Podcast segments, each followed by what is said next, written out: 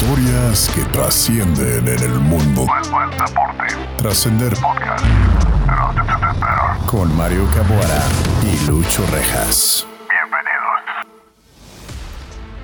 Hola, ¿qué tal? Bienvenidos a este nuevo episodio de Trascender Podcast, el deporte como camino a la grandeza. El día de hoy me acompaña el buen Lucho Rejas. ¿Cómo estás, Lucho? ¿Qué tal, Mario? ¿Qué tal a toda la audiencia? Como siempre, es un gusto poder compartir con ustedes espacios de cultura deportiva general, por así decirlo, Mario, donde sin duda nos fortalece en este crecimiento integral que queremos tener con todos ustedes. Así es, y hoy tenemos un tema muy interesante, Lucho, que es la evolución de la Major League Soccer. ¿Cuál es la historia del fútbol en los Estados Unidos de América? un tema que cada año, sobre todo para México, pues sondea más, ¿no? Como diciendo, esta es la competencia directa que tengo, también por situaciones de que México ya no compite en la Copa Libertadores, este, no está tan metido en, en espacios de equipos sudamericanos. Entonces, pues es una tendencia semana con semana, no te diría que año con año, de cómo está creciendo ¿no? el vecino norteamericano en el sentido deportivo en la historia de esta liga que va agarrando, claro que sí, mayor fortaleza. Y este debate que se escucha cada vez más entre qué liga es mejor, qué liga será mejor, la MLS llegará a superar a la Liga MX, pues bueno, va a ser algo que vamos a descubrir paso a paso, Lucho. Claro, y inclusive lo vamos a ir descubriendo paso a paso, pero todavía falta, todavía falta creo que ciertos argumentos, ciertos matices deportivos como para tener un sustento más fuerte para ya decir cuál es mejor y este, cuál es más potencial que el otro. Es algo que descubriremos paso a paso. Pues si te parece, Lucho, empezamos hablando de la historia del fútbol en los Estados Unidos. En 1850 llegó el fútbol a este país, en gran parte por, por herencia de, de Inglaterra. En 1894 inició la organización como tal, eh, de, este deporte se forma la United Football Club. Eran periodos de la revolución industrial, habían superado la guerra de recesión, estaban construyendo, construyendo una identidad, ¿no? Y esto de alguna manera pues influyó también en los deportes. La identidad deportiva, se crearon nuevos deportes, el hockey sobre hielo, el béisbol, el fútbol americano, el básquetbol. Y estos deportes pues siempre estuvieron por encima del fútbol, eh, podríamos decirlo por mero nacionalismo. El fútbol era más practicado por, por inmigrantes europeos. Y en 1913 se forma la USA Football Association, que ya, ya estaba afiliada a la FIFA.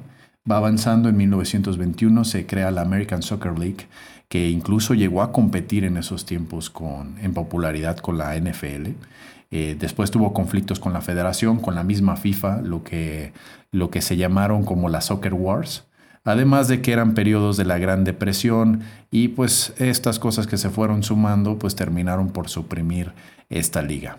En 1960, Lucho, surgen dos ligas, la United Soccer Association y la National Professional Soccer League, eh, y en 1968 se fusionan y forman la NASL o National Association Soccer League, que es el primer antecedente de la Major League Soccer. Increíble cómo en Estados Unidos ha habido una gran cantidad, no nada más de ligas, ¿no? sino que inclusive en la terminología son muy parecidas. Uno se pudiera llegar a confundir sobre cuál es cuál porque el soccer y el fútbol en su momento algunos no sabían diferenciar, ¿no? Inclusive cuál es el de la NFL, cuál es el que pateas con el pie. Eh, como tú lo comentabas al inicio, el fútbol, propiamente hablando de, del que te digo, el balompié, para hacer la diferencia, no es un deporte que haya iniciado en Estados Unidos con mucho agrado, por así decirlo, porque ya ves que los Estados Unidos van construyendo su propia cultura, ¿no? E inclusive ahorita lo vamos a mencionar, ¿no? Pero deportes como el fútbol americano, el básquet, el béisbol, pues tienen arraigado la identidad americana y los otros deportes, en este caso el fútbol, eh, soccer, ¿no? De su origen es en Inglaterra, pues no. Eso también en una percepción personal creo que limita un poco el desarrollo porque no hay un sentido arraigado de patriotismo de fundación propio del deporte, ¿no? Sino de que vas adquiriendo este, poco a poco y, bueno, más que adquiriendo, permitiendo que este deporte, por la popularidad global que tiene, se vaya metiendo dentro de tu cultura y vaya este, año con año agarrando cierto valor y este, ese gusto ¿no? que los americanos a veces, como no es suyo, pues quizás les cuesta un poco agarrarlo. Sí, y me parece que este factor cultural que mencionas, Lucho, es algo que de alguna manera ha influido en que, pues en estos parteaguas, ¿no? De que tienen una liga, luego desaparece, no tienen, no, no tienen como continuidad los proyectos. Pero bueno, ya, ya, ya comentaremos más adelante cómo ahora la Major League Soccer eh, pues ha ido ya tomando continuidad y ya parece como un proyecto interesante a largo plazo. Después de lo que te comentaba que sucedió en 1968 cuando se fusionan estas dos ligas que te mencionaba y forman la National Association Soccer League, en 1974 hay un gran paso. El primer juego televisado eh, que fue la final entre LA Aztecs y Miami Toros, fue transmitido por CBS y fue un éxito. Eh, después de esto llegaron, llegaron grandes talentos, empezaron a apostar por traer grandes jugadores, grandes nombres. Llegó George Best, llegó Beckenbauer y claro, la figura de O'Reilly Pelé, que llega al New York Cosmos, un talento de renombre en, y llega por 1.4 millones de dólares en el año 1975, Lucho. Eh, son comienzos de lo que a partir del año 2006-2007 se reforzaría en la actual MLS. Pero sin duda, el haber traído estos nombres, estos jugadores, también está el caso de Teófilo Cubillas, también cuando llegó el peruano que anotó 10 goles en los mundiales y que hasta el día de hoy sigue siendo el mediocampista con mayor cantidad de goles. Este, valga, valga la aclaración del dato, ¿no, Mario? Eh, son indicios de que el deporte iba a poder crecer. También eso jala a la gente, ¿no? Porque esas figuras, más allá de que te guste o no el fútbol eh, pues por ser Estados Unidos en, ese, en esos tiempos, creo que mínimo a las personas sí les gustaba esos jugadores, ¿no? Lo cual lo hacía vistoso y hacía pensar a la población. Si ya me llegaron estos jugadores, en el caso de Pelé, ¿por qué no voy a esperar que este deporte se vaya desarrollando aún más y sigan trayendo jugadores de este peso? Así es, ya era una, una gran apuesta por parte de la liga en los Estados Unidos, de la liga de fútbol. Eh, sin embargo, en 1997 Lucho se retira Pelé eh, en Estados Unidos, y en Estados Unidos pues la liga empezó a perder cierto protagonismo a pesar de las figuras que ya militaban ahí. También ya estaba Johan Cruyff militando, militando en la liga. Eh, ¿cómo, ¿cómo, funcionaba esta NACL? eran 17 equipos, no había ascenso ni descenso. Ya sabes que esto no le gusta mucho a los estadounidenses y se ven en todos los demás deportes que tienen. Eh, había una falta también de jugadores locales eh, que fueran banderas de, sus equipos, que formaran parte de esa identidad. Había sueldos muy altos por las figuras, por las figuras que tenían, pero también muy poca audiencia, porque hacía falta como acercarse a esas ciudades para que sintieran a los equipos como algo propio. Y esta mezcla entre poca audiencia y sueldos elevados, pues terminó por hacer tronar a la NASL y dejando, claro, muchos años sin una liga profesional a los Estados Unidos. A ver, justo el hecho de que el deporte no se haya consolidado al 100% también es un factor que va de la mano, ¿no? Cuando tú quieres abrir un proyecto deportivo que sabes que las raíces no son propias de tu cultura, lo quieres imponer, lo quieres traer, y te vas con todo y no funciona, pues este tipo de cosas pueden pasar, ¿no? Los sueldos elevados, inclusive hasta el día de hoy, ya son un poco más rentables porque la MLS, la actual MLS en Estados Unidos, ya está más consolidada. En su momento no estaba consolidada y la estaban manejando como si es que ya fuera algo arraigado a nivel cultural y deportivo y no fue así. Entonces es algo, es una tendencia normal de prueba y error a ver si se están haciendo las cosas administrativamente bien, pero claramente la realidad de aquella época pues marcaba otra línea. Así es, y fue así que en el año 1985 Lucho la NACL desaparece por esta pérdida también de interés general de la audiencia. Eh, los contratos televisivos se fueron perdiendo, y, pero sin embargo pues fue un, fue un ejercicio que demostró que era posible volver popular este deporte y era una semilla de lo que se podría hacer a futuro. En los años 80 recordemos eh, pues es las ligas, la NFL, la, la, Major League Baseball, la NBA, estaban consolidadas. Eh, podemos recordar el caso de la NBA y las figuras que tenía, ¿no? Larry Bird con los Boston Celtics, Magic Johnson con los Los Angeles Lakers, Tony Romo en la NFL con los Dallas Cowboys. Eh, y al final, pues el deporte, como te mencionaba en un inicio, era el deporte de los inmigrantes extranjeros. Hablemos de los inmigrantes europeos o de los, o de los hispanos. Pero hay un parteaguas también en las Olimpiadas de Los Ángeles 1800, 1984. El fútbol empezó a tomar popularidad, se empezaron a llenar los estadios en esos partidos de las Olimpiadas y ahí varios inversionistas estadounidenses, Lucho, le empezaron a ver potencial. Sí, ya comenzaron a meterse de lleno a, al movimiento general propio de este deporte, porque si tú te das cuenta, hablando de 1960, 1970, el fútbol a nivel mundial todavía era un espacio de agarrar identidad por país, o sea, ni siquiera era un fenómeno ya consolidado en ese aspecto. Ya entrando en los 80 y el fútbol agarra la batuta de ser lo que yo no considero eh, idóneo, pero un espacio también para hacer negocios. Y poco a poco en cada país, en especial en los Estados Unidos, fue permeando de tal manera que bueno, tú lo has visto y muchas personas lo, saben, el mercado y la popularidad, o más que la popularidad, la gran oportunidad de negocio ¿no? de este, para empresarios de hacer crecer esta, este deporte ¿no? en suelo americano. Así es, y es ahí donde en los años 90, eh, pues la FIFA que estaba en un proceso de conquistar el mundo ya tenía eh, pues varios mercados cautivos pero se da cuenta que hay un mercado que se le está escapando de las manos, eh, que era el mercado más grande. Era, era esa la excepción y con la intención de crecer su mercado, eh, decidieron hacer el Mundial en, de 1994 en los Estados Unidos.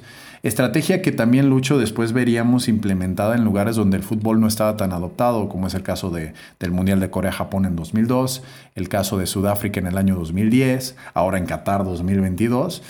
Es prácticamente la misma estrategia que utilizaron en Estados Unidos, pero ¿cuál condición le dieron a los Estados Unidos para hacer ese mundial? Recordemos que la NASL ya había desaparecido, entonces le pidieron, vamos a hacer el, mundial aquí en Estados Unidos, pero tienes que hacer una liga profesional.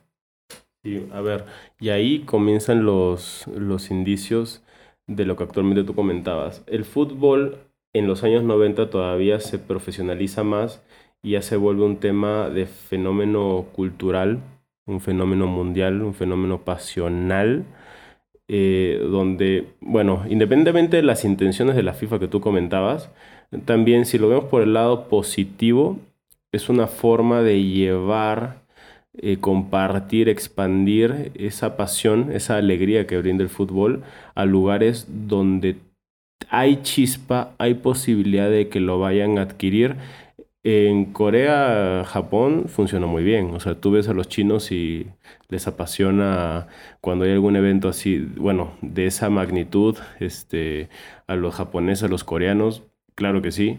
Obviamente hay otros intereses por medio, pero dejando ese punto de lado, eh, sí hay cosas positivas que se traen, ¿no? En Sudáfrica la alegría de la gente fue exponencial y lo saben muy bien, sobre todo los españoles. Y ahora en Qatar no creo que sea la excepción.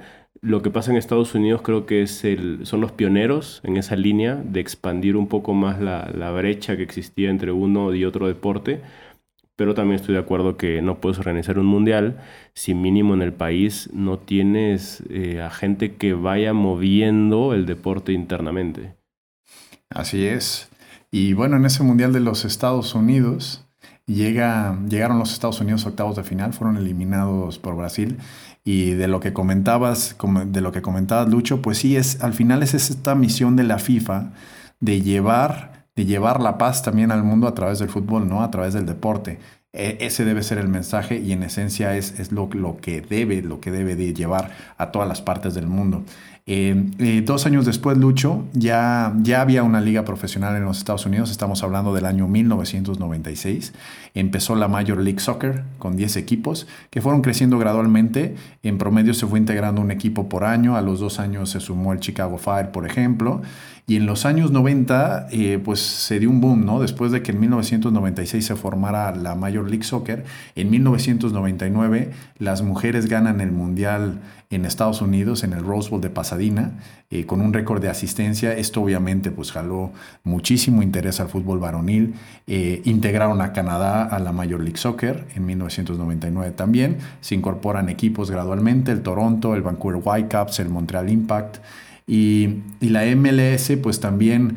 Eh, en esos tiempos, en los años 90, modificaron algunas reglas para tratar de hacer más atractivo el juego, ¿no? Eh, ciertos experimentos como los penalty shootouts, no sé si te tocó verlos, Lucho, a mí me tocaba ver eh, los sábados por la tarde el fútbol de los Estados Unidos, prendía la tele y estaba ESPN, y cómo eran estos penalty shootouts era una, era una, pues sí, una rebeldía de los penales como lo conocemos nosotros. Era un 1-1 contra el portero. El jugador tenía que de, de alguna manera burlar al portero y, meterle, meterle gol. Eh, también eh, comentar que no había, no había empates. O sea, a fuerzas alguien tenía que ganar o perder. La misma esencia de los deportes en Estados Unidos. Y entonces hacían estos penalty shootouts que son muy similares, Lucho, a, a los penales del hockey. A ver, esa historia sí la había escuchado, mas no la tenía tan arraigada porque no me tocó, creo, en mi, en mi situación. Pero ahorita que comentabas algo eh, del fútbol en los Estados Unidos, es que no nada más fue el hecho de organizar el Mundial, de crear la liga, sino la oportunidad que le brindó a todos los americanos. Y tú lo has dicho con el hecho de las mujeres, o sea, haber salido campeonas también fue un parteaguas para el deporte femenil, en este caso el fútbol femenil, que fue creciendo. Hasta el día de hoy, Estados Unidos sigue siendo una de las potencias mundiales de fútbol femenil, pero esto no se hubiera dado si es que a nivel cultural el país no hubiera adoptado este deporte como algo de valor que pudiera generar oportunidades. Porque así como el básquetbol quizás hay una mayor tendencia en el aspecto varonil, pues en el, en el aspecto femenil, no podemos descartar que el fútbol está en el top 3, inclusive te diría que en el top 2 de mayor proyección y no nada más el hecho de lo practicado y de lo visualizado, sino también el tema de remuneración económica, porque no es un deporte que simplemente se juegue y esté pagado muy por debajo de la media de lo que brinda el varonil, sino que también hay sueldos eh, propios de lo que genera y en este caso es mucho. Y en este caso las mujeres fueron las que pusieron el ejemplo en los Estados Unidos, que lo pusieron en el mapa. Y es al final a lo que está aspirando la, selección varonil, ¿no? Llegar a ese nivel en el cual el equipo femenil fue pionero. Eh, también luchó otra de las cosas que, que fueron innovando Em, como sabes, pues eh, han compartido a lo largo del tiempo pues sus, sus, estadios de fútbol con los, con los encuentros de fútbol americano. A veces son de fútbol americano, a veces son de fútbol. Pero eh, también construyen el primer estadio 100% de fútbol soccer, el Mafra Stadium de la, la, casa, la casa del Columbus Crew. Eh, también de estos experimentos que te comentaba, los penalty shootouts, al final como les, les perjudicaron, fueron perdiendo audiencia de los más tradicionalistas, que era como el mercado cautivo, decidieron quitarlos y, apegarse pues, a, lo que decía, a lo que decía la FIFA. Eh, empezaron a, también a poner a las ciudades en el mapa para que de alguna manera eh, tuvieran este sentido de pertenencia hacia los clubes, ¿no? Algo que se maneja muy bien, muy bien en Europa. Empezaron a hacer uso del sports marketing sin barras. Eh, todo está enfocado pues en hacerlo un deporte familiar. De hecho, de hecho hay quien cuenta que, el aficionado americano eh, pues es muy distinto al aficionado europeo o al aficionado latino que es más, más pasional. Eh, como que van más a admirar, a admirar el deporte como tal. Dicen que en las primeras experiencias de la MLS, por ejemplo, había alguna buena jugada, había, había un gol, eh, eh, los, los, aficionados estadounidenses aplaudían como en un partido de tenis, o sea, apreciando el deporte como tal, pero no tanto con esa, con esa pasión hincha que muchas veces hasta se desborda en la violencia en otros tipos de escenarios. Y este proceso que tú dices creo que al inicio es algo normal porque lo vas conociendo. Poco a poco, también como lo comentabas, el hecho de generar equipos por ciudad, también ayuda mucho a la identidad, porque ya en la medida que van pasando los años uno va agarrando cierta tendencia a aferrarte a tu club, entonces ya en lugar de estar aplaudiendo todo lo bonito que veas, pues vas a querer en efectiva, bueno, efectivamente que tu equipo gane. Y si, hay algo interesante, porque en la MLS actualmente tú ves que los estadios están llenos y el equipo que juega local tiene su propia, bueno, afición, no es una barra brava como vemos en Europa, como vemos en, en Latinoamérica, pero ya hay una mayor tendencia sí a disfrutar que tu equipo pueda salir victorioso más allá del espectáculo general que se pudiera brindar entre los dos equipos. Sí, es que no, no sé si te ha tocado platicar, por ejemplo, con aficionados a otros deportes que tienen otro deporte estadounidense como deporte favorito.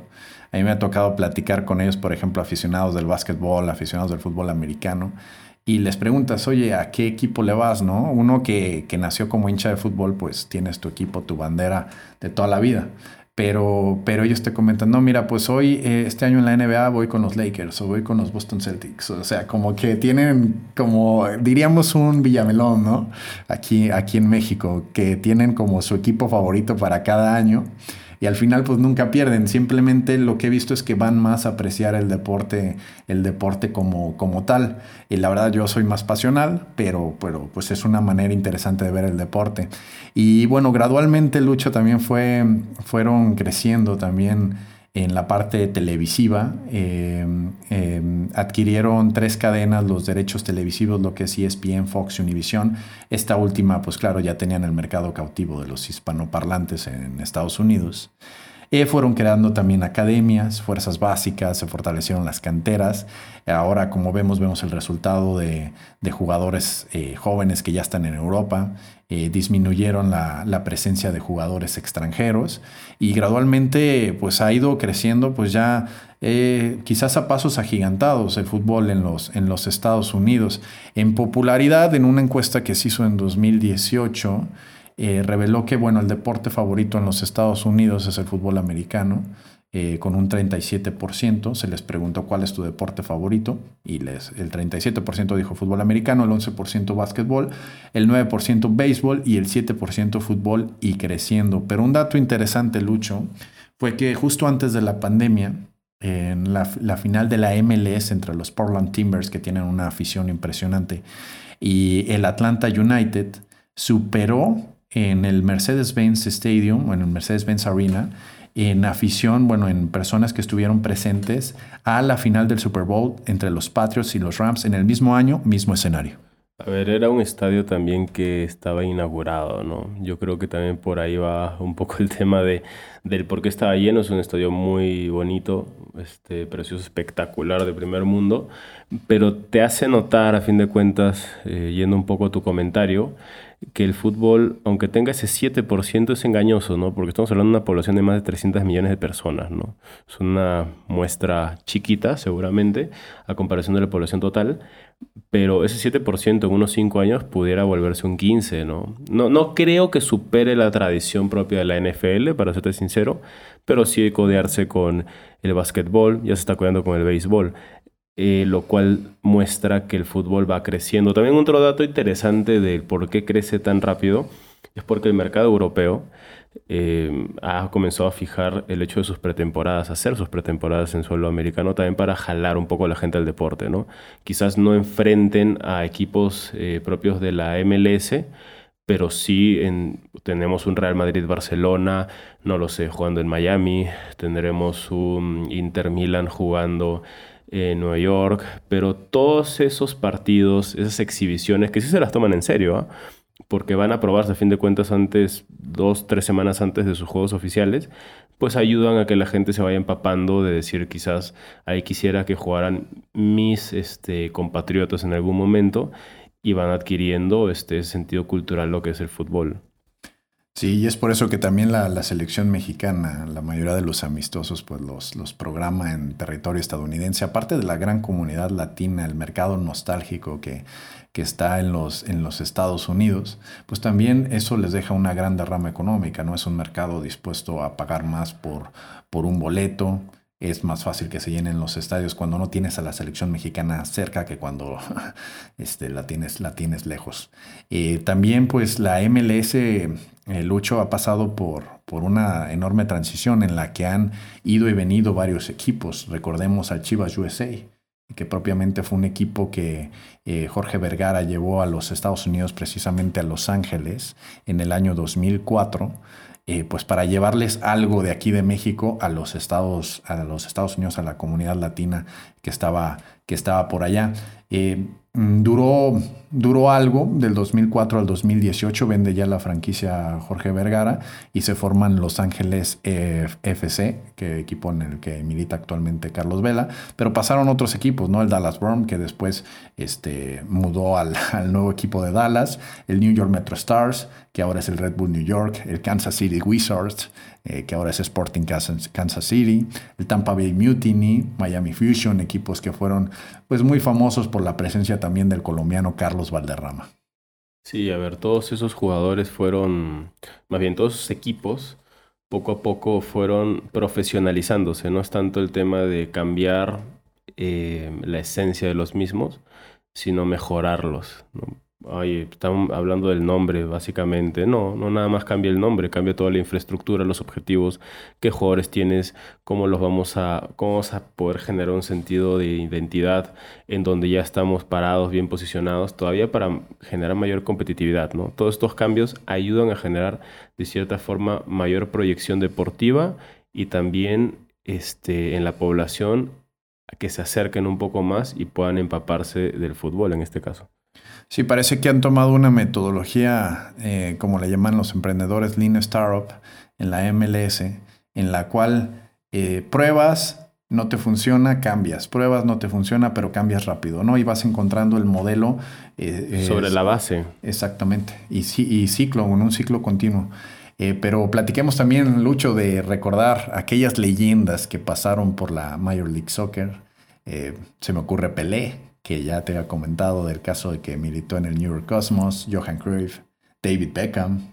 David Beckham fue muy interesante porque se le consideró el primer jugador franquicia. La MLS todavía va agarrando un poco de vuelo, propiamente hablando de la MLS, no, no de la de su antecesora, donde estuvieron Pelé, Johan Cruyff, este, tú lo comentabas, bueno, Teófilo Cubillas, entre otros, sino ya con David Beckham se abre un poco más el espacio que había sido como, bueno, habían sido varios años que un jugador top de Europa no había llegado a territorio este, americano de la magnitud como lo fue David Beckham en su momento porque estaba jugando, como bien recordarás, en el Real Madrid, ¿no? Del Real Madrid se fue a Los Ángeles Galaxy, fue un boom, un, algo que revolucionó la MLS porque justo Los Ángeles Galaxy no nada más tenían a David Beckham, tenían a Landon Donovan, entonces la, la dupla también generó mayor especulación de lo que podía llegar a conformarse en el paso de los años. Posteriormente tuvimos la llegada de jugadores como Thierry Henry, este, bueno, Kaká, Andrea Pirlo, Frank Lampard,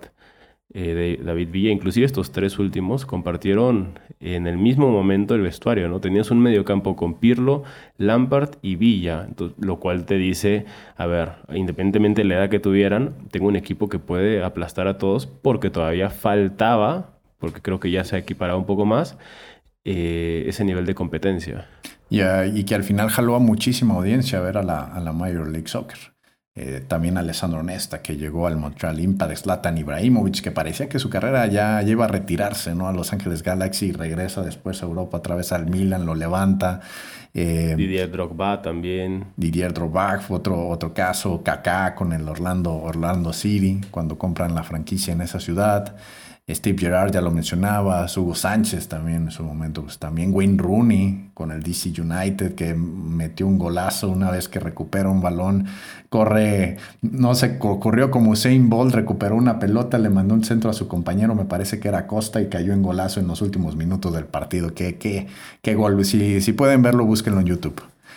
Sí, son situaciones, son jugadores que a fin de cuentas llegan a marcar una diferencia, no nada más para el tema de, de la mercadotecnia, como muchos dicen, porque sí influyen, o sea, sí llegan a, tener un rol importante. Ahora tenemos a un jugador de perfil más bajo como ese Sherdan Shakiri, este, que está ahorita agarrando vuelo otra vez en la MLS, después de varios años en el Bayern Múnich y en el Liverpool. Entonces, una liga que constantemente trata de, de atraer, ¿no? Atraer talento que saben que a nivel mundial son referentes, que tienen aún algo que aportar muchos ven la MLS como un lugar para retirarse, pero claramente hay muchos que llegan, juegan un rato y se vuelven a ir a Europa. Fue el caso de David Beckham, estuvo un rato, pero después volvió al Milan, se fue al PSG, eh, Landon Donovan inclusive, aunque fuera americano, estuvo ahí, luego en espacios cortos se iba al Everton, al Bayern Múnich a jugar. Eh, es una liga que tiene bastante proyección, no hay que demeritarla y que pronto pues, puede estar en los primeros lugares a nivel continental. Sí, que ya mencionabas también la llegada de Sheridan Shakiri al Chicago Fire, también Lorenzo Insigne, que llega del Napoli al Toronto. Todavía me parece que no llega a retirarse. Eh, llega, llega a aportar, aportar y bastante. El caso de Douglas Costa, que también llega a Los Ángeles Galaxy. También, este, bueno, Insigne es el heredero de Sebastián Jovinco en su momento, cuando llegó al Toronto, ¿no? Misma estatura, misma posición, a ver si mismos goles. La nueva hormiga, hormiga atómica. La nueva hormiga atómica. y, bueno, después de esto, Lucho, pues eh, em, ayer estaba pensando, ¿a dónde va a llegar la MLS? Eh, en Europa se está hablando mucho de esta Superliga que quieren hacer que me parece que no va a llegar y no me parece como el, entorno adecuado para que sea una Superliga. Creo que perjudicaría a muchos equipos pequeños este, este egoísmo de los grandes equipos. Digo, esto ya es muy debatible, eh, pero me quedé pensando, oye, ¿y si la MLS en algún momento, no sé, puede ser en muchos años, llegara a adoptar este formato como una especie de Superliga en el cual ya se van los mejores jugadores a jugar ahí, ya no es una liga de retiro, sino ya es una liga en la que se van los mejores, como es el caso de la NBA, como es el caso de la NFL. La, la MLS, ¿tú crees que podría llegar a eso de convertirse en una superliga atractiva a pesar de no estar en la zona, en la zona europea? No, porque al, al inicio sería un boom, obviamente, porque tendrías a los mejores del mundo ahí, pero rompes la esencia propia del fútbol y también la historia que tiene cada club a nivel mundial. Si tú te jalas a lo mejor que tiene el Real Madrid, eh, a Estados Unidos, a lo mejor que tiene el Milan, el Inter, el Bayern, ¿no? este, el Manchester United, el Liverpool, por poner algunos equipos, pues obviamente le pegas al mercado eh, europeo, al mercado mundial, ¿no? Tráete los mejores jugadores de Boca, no lo sé, por país sí es un tema, ni siquiera debatible, es un tema que sí sería capaces ellos por la cantidad de intereses, el dinero que pudiera haber, pero no duraría mucho el proyecto, porque le estás quitando atracción a millones de personas en todo el mundo y las estarías llevando para allá y no todo el mundo puede. Entonces muchos clubes entrarían en bancarrota y dejarían de existir. Y de dejar de existir equipos más históricos que la MLS, que es reciente a comparación de varios equipos de Europa, eh, está muy complicado de, poder encontrar un balance, un equilibrio. Que es algo muy parecido a lo que intentó hacer también la, Superliga China, ¿no? Que también llegó a llevarse, llegó a llevarse pues varios jugadores que no estaban en el punto del retiro, los llenó de dinero, pero pues ahí quedó, ¿no? Es un proyecto que, que sí, hay quien se sigue yendo para allá, pero pero bueno, no, no ha trascendido en cierto sentido. Y, y, también en parte se ve, se ve que la MLS, o por lo menos la, el fútbol en Estados Unidos no quiere, no quiere a lo mejor ir para allá, porque también el semillero importante que han hecho enviando jugadores estadounidenses a jugar a Europa, como es el caso de Pulisic, de Weston McKinney, Reina, Serginho Yes, pues quieren apostar por llevárselos a lo que es lo mejor del fútbol, ¿no? Para, para de alguna manera que su, su fútbol, su selección pueda trascender en un futuro, a lo mejor ya con miras para el Mundial del 2026. Es que tú tienes que trabajar a fin de cuentas de adentro para afuera. Eh, yo sé que pueden haber varias ambiciones lucrativas de por medio, pero si tú ya eres pionero en básquetbol, en béisbol, en fútbol americano, ¿por qué no buscas un plan estratégico interesante para ser pionero desde otra vertiente? Eh, en las fuerzas básicas ¿no? del fútbol, soccer en esta oportunidad, como lo está haciendo ahora, ¿no? consolidando una selección joven con miras, yo creo, sí, igual que tú, para el 2026, pero que sí tiene matices de competir en el próximo Mundial de Qatar 2022. Así es, y será interesante ver, ver cómo, cómo van a competir los Estados Unidos. Y ahora si, si lo ponemos frente a frente, Lucho, la Major League Soccer contra la Liga MX, que hay quien dice que la MLS ya es mejor, que tiene un mejor proyecto futuro. Yo sigo pensando que la Liga MX está en un mejor, en un mejor momento y creo que los, los títulos de la, de la Conca Champions lo demuestran, ¿no? que siguen teniendo a México como protagonista en, en, estas últimas competiciones, pero creo que la Liga MX debe cuidarse porque si algo se le ve bien a la Major League Soccer es el proyecto que tienen a largo plazo. Sí, a ver, si hablamos de actualidad, la Liga MX sigue siendo superior a la MLS porque no nada más se centra en tener varios jugadores que conforman la selección mexicana, sino que dentro del país hay varios seleccionados de otros de otras naciones sudamericanas, ¿no? Tenemos varios ecuatorianos, peruanos, argentinos, venezolanos, chilenos, hay de todo un poco que conforman selecciones importantes de Sudamérica, cosa que en la MLS hay mm, en menor medida. Sin lugar a duda, y a pesar de lo que estoy diciendo, creo que en cuanto a proyecto, la MLS está mejor encaminada y creo que le puede ganar en la carrera a futuro, a un largo, a un mediano y largo plazo a lo que es la MLS, perdón, a lo que es la Liga MX por las ambiciones y la estructura que está teniendo. Eh, habría que ver qué tanto puede perdurar el presente contra las ambiciones futuras que pueden tener estas dos ligas. Sí, claro, en el modelo también económico de la MLS basado en franquicias, lo que tienen este sistema de draft más similar a los deportes en Estados Unidos como la NFL, la NBA. Eh, va a ser interesante cómo va a crecer, eh, porque es un modelo distinto, distinto a lo que conocemos alrededor del mundo.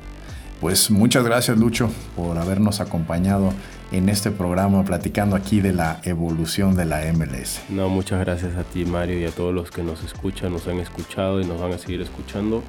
Eh, invitarlos a que sigan compartiendo este contenido con sus amigos familiares en beneficio de generar una cultura deportiva integral y seguir, bueno, este, escuchando, analizando opiniones, datos concretos y proyecciones futuras de lo que engloba, en este caso el MLS, pero sobre todo el deporte.